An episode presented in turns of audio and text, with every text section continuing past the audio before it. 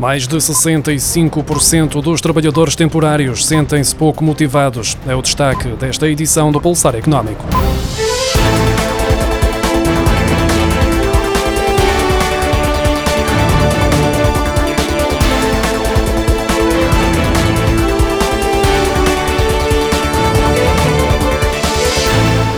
Pouco motivados e pouco realizados. É assim que se sente a maioria dos trabalhadores temporários numa prova de que o tipo de vínculo laboral influencia a realização pessoal e contribui para a maior ou menor produtividade. Um estudo do Research on Economics, Management and Information Technologies da Universidade Portucalense mostra que 65,2% dos trabalhadores temporários revelam uma baixa realização pessoal e 10% dizem mesmo sentir um esgotamento emocional.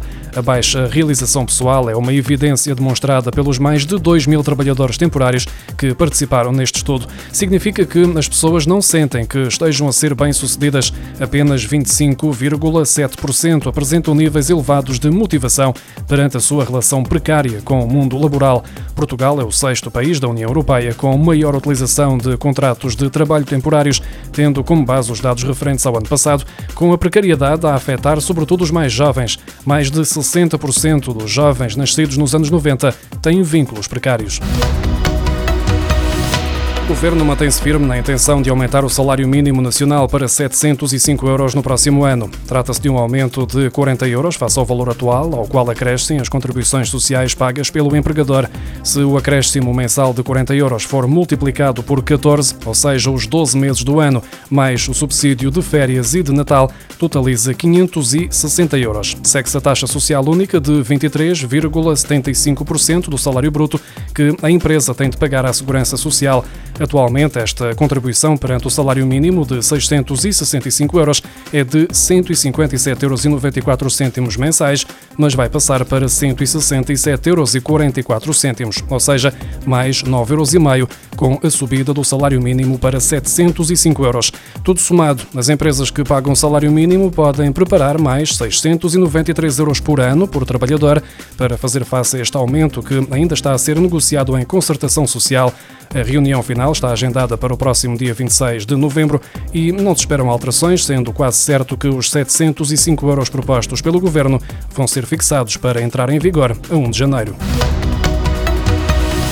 Dois terços, ou mais precisamente, 66% dos portugueses inquiridos no estudo da Médis têm acesso a subsistemas, a seguros ou planos de saúde.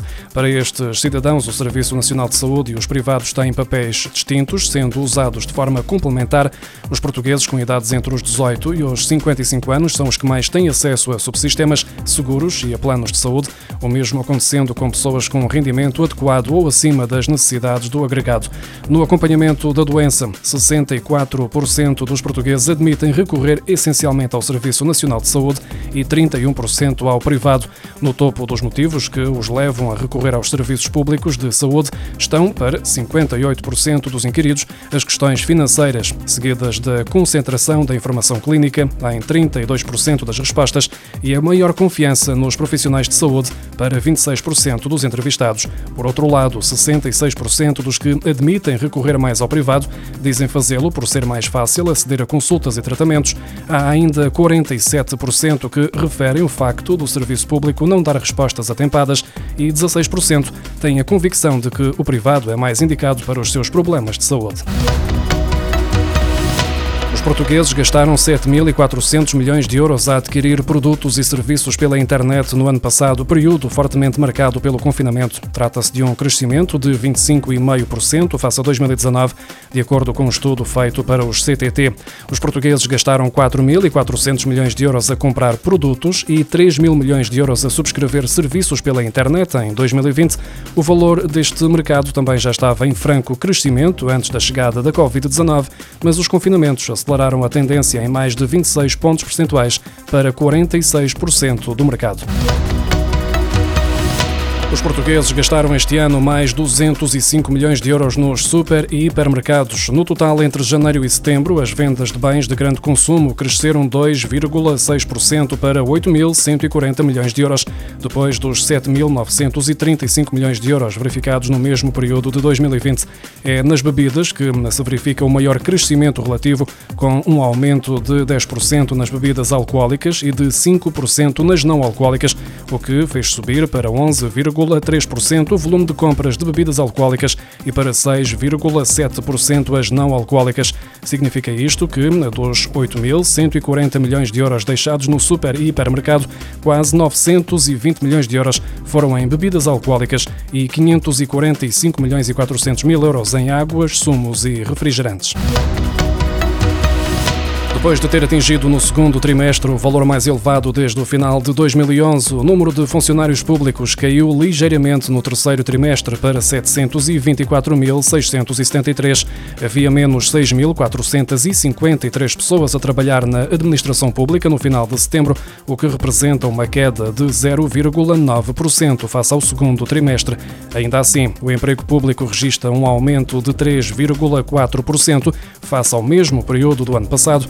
Em setembro de 2020, estavam contabilizados 700.828 funcionários públicos. Um ano depois, eram 724.673, ou seja, mais 23.845 trabalhadores do Estado no espaço de um ano. O presidente da Anacom diz haver condições para o 5G arrancar já em dezembro. Numa entrevista à RTP, João Cadete de Matos explicou que o regulador está agora a aprovar o relatório final do leilão das frequências do 5G, o que irá acontecer nos próximos dias. Depois disso, as empresas vão ter acesso às licenças. Os operadores de telecomunicações já confirmaram que têm a infraestrutura preparada para iniciar a disponibilização da nova rede de telecomunicações móveis em algumas zonas do país. Por exemplo, a NOS indicou na semana passada que irá disponibilizar o 5G nas capitais de distrito assim que tiver acesso às licenças.